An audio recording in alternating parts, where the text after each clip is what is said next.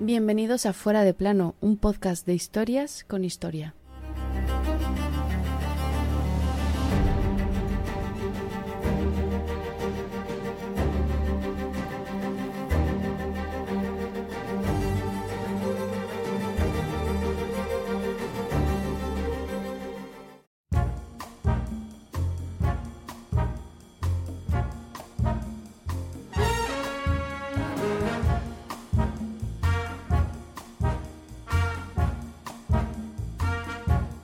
Cuando aquella mañana el joven profesor de biología John Thomas Scopes desplegó ese tema en su pizarra, no sospechaba lo que días después iba a ocurrir. Según unas fuentes, aquel 10 de julio de 1925, otras dicen que fue en mayo, comenzaba en Dayton, Tennessee, el caso Scopes, también conocido como el juicio del mono. Darwin contra el Génesis en un juicio americano.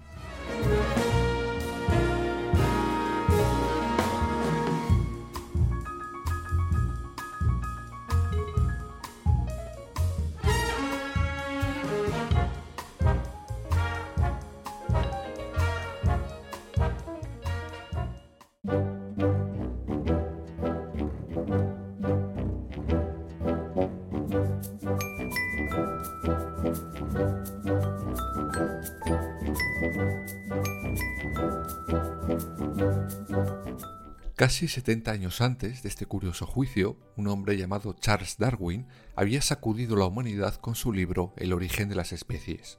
En ella, eh, como seguro sabréis, se postulaba la evolución humana y la selección natural como clave de cuanto ser vivo nacía, vivía y moría en este planeta. Además se demostraba que el ser humano venía y descendía de un primitivo simio que reptaba por el suelo hasta uno más avanzado y erguido que evidentemente se parecía sospechosamente a nosotros. Todo esto, como podéis suponer, desmontaba y de qué manera la teoría de la evolución de la Biblia. Pronto, evidentemente, los fundamentalistas religiosos se lanzaron en tromba contra esa loca teoría de la evolución humana, y algunos de los más enfervorecidos críticos estaban precisamente en aquellos Estados Unidos que salían de la guerra. Allí se produce un auge del protestantismo más radical, Prueba de ello es la conocida ley llamada Butler Act, el origen del juicio que hoy nos ocupa.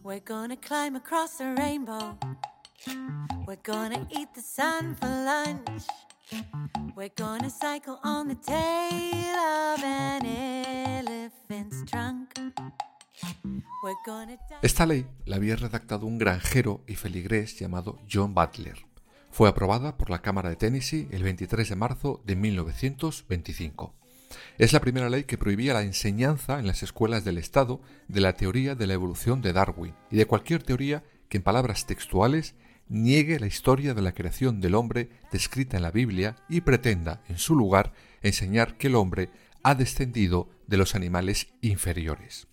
Esta ley establecía sanciones económicas de entre 100 y 500 dólares para los infractores, arrestos y, por supuesto, el despido de todo aquel docente que se atreviera a enseñar la teoría de Darwin.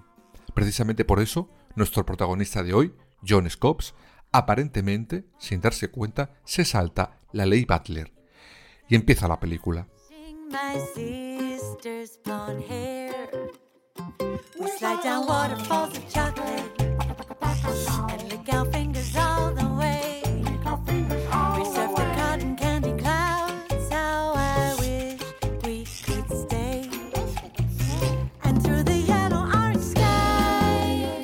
Las 10 de la mañana de aquel día de 1925, el maestro de una escuela de secundaria, de 24 años, despliega una lámina a la pizarra. En ella se puede ver la evolución del hombre, desde aquel mono que reptaba hasta aquel que se parecía al ser humano, y con ese gesto acababa de violar la absurda ley Butler. Tres días después, el joven profesor estaba preso y le esperaba el banquillo de los acusados. Sin embargo, nadie en aquel pueblo vio venir que aquella simple detención por una simple lámina causara aquel huracán que arrasó con todo.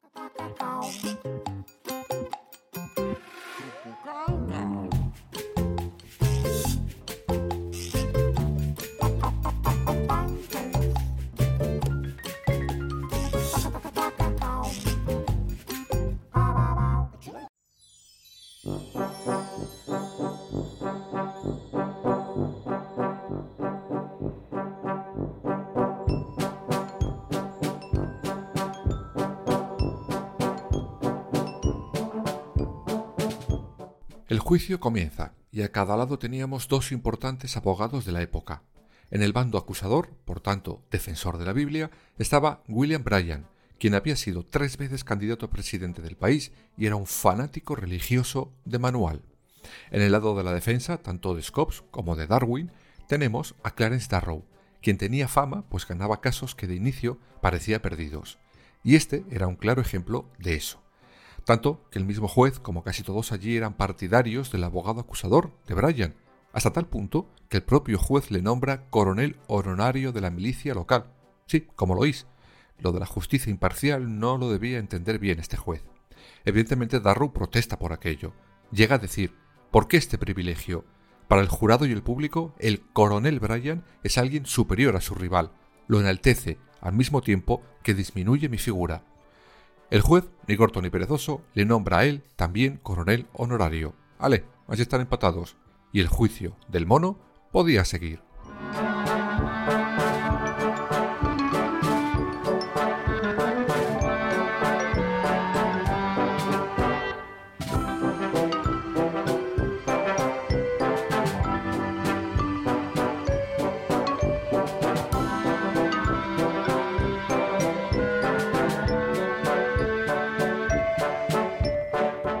Si creéis que el juicio dentro de la sala era un circo, fuera os aseguro que lo era todavía más.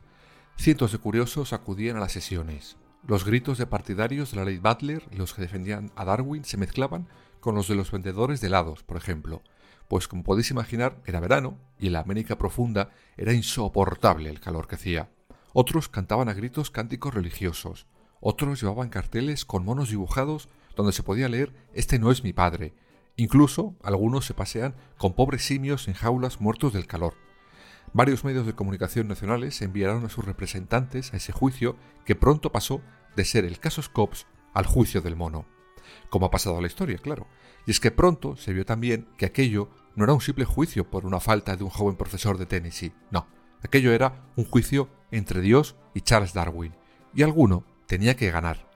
Aunque la verdad, ese juicio nació premeditado y no por los que a priori os podéis imaginar.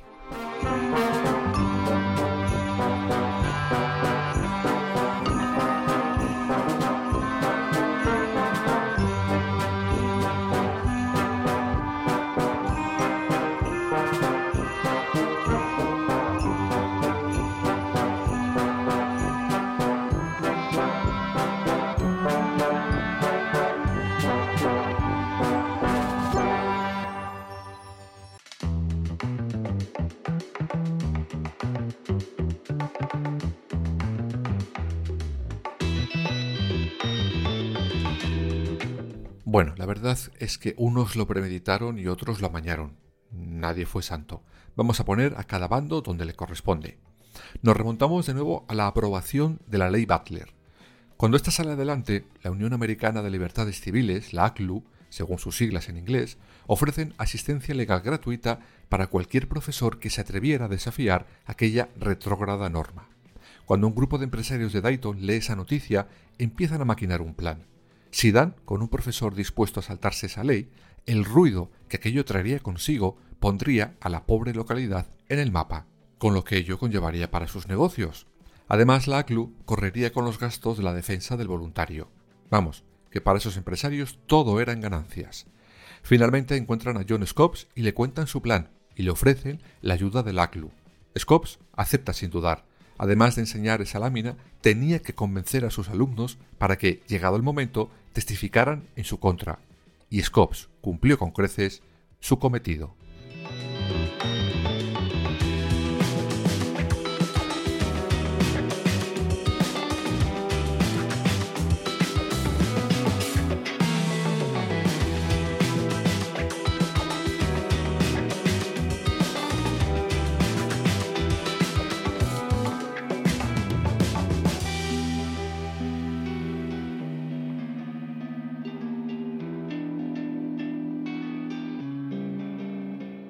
Por tanto, como veis, el profesor no era un inocentón maestro que un buen día comete el error de enseñar la teoría de la evolución sin querer. No, todo estaba orquestado. La verdad es que ambos bandos en aquel juicio estaban en manos de dos asociaciones claramente. Scopes, como hemos visto, por la ACLU y los empresarios locales. El bando de Dios por la Asociación de Fundamentos Cristianos. Estos querían acabar para siempre con la popular figura del abogado defensor Clarence Darrow. Era un ateo público y notorio, Además, había defendido con éxito a muchos ateos, huelguistas y sindicalistas.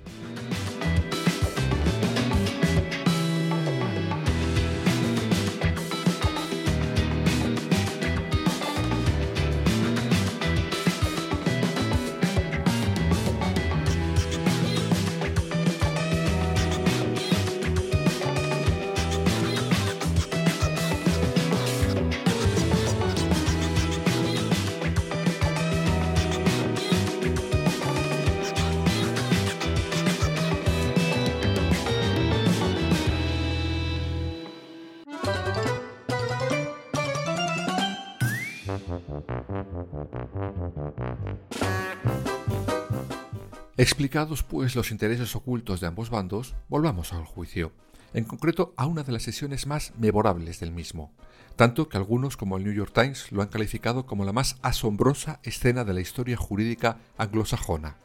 Todo ocurre el séptimo día.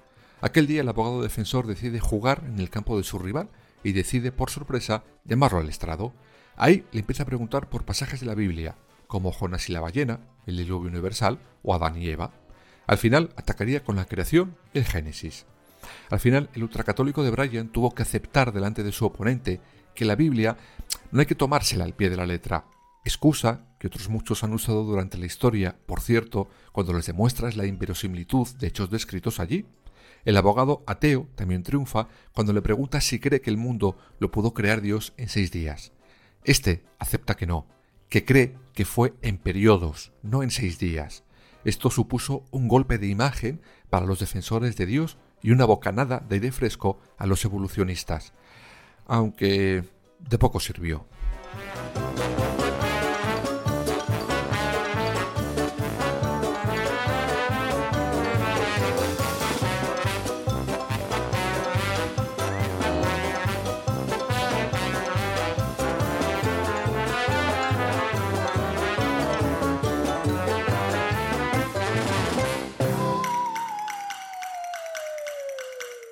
Después de ocho días de juicio, Scopes es declarado culpable y condenado a pagar una multa de 100 dólares, aunque esto finalmente fue revocado por un error técnico del juez.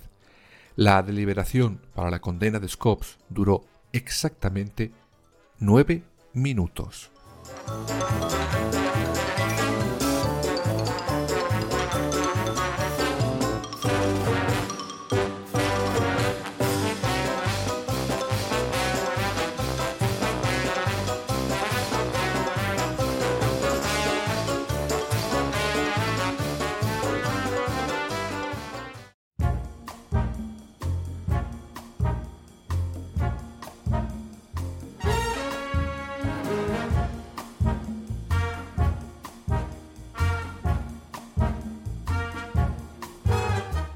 Scopes se libró de esa forma de la multa, pero el juicio del mono lo ganó el creacionismo.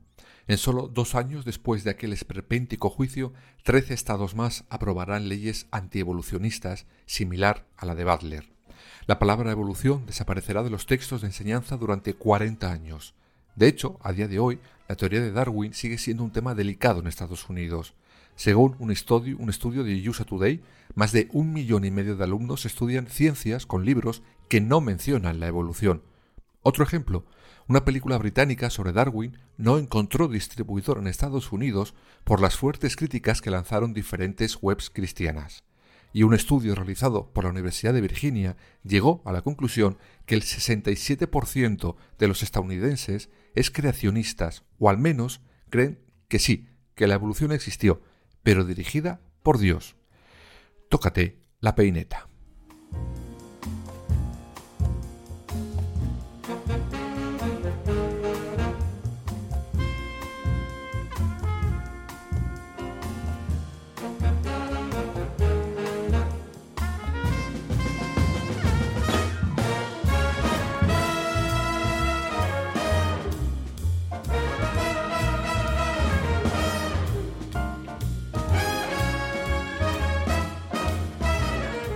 Sorprende que en Estados Unidos el tema de la evolución siga generando por tanto debate y que en muchas escuelas no se enseñe ni siquiera la teoría de Darwin.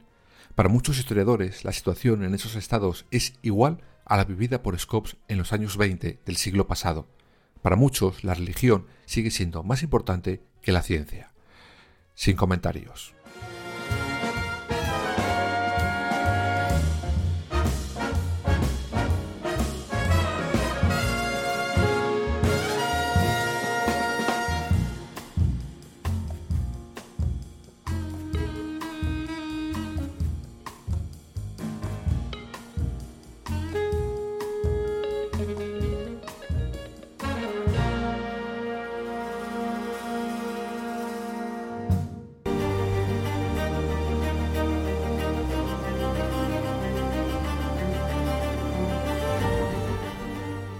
Fuera de plano. Suscríbete en las principales plataformas y síguenos en nuestras redes sociales, Instagram, Twitter y Facebook. Fuera barra baja de plano.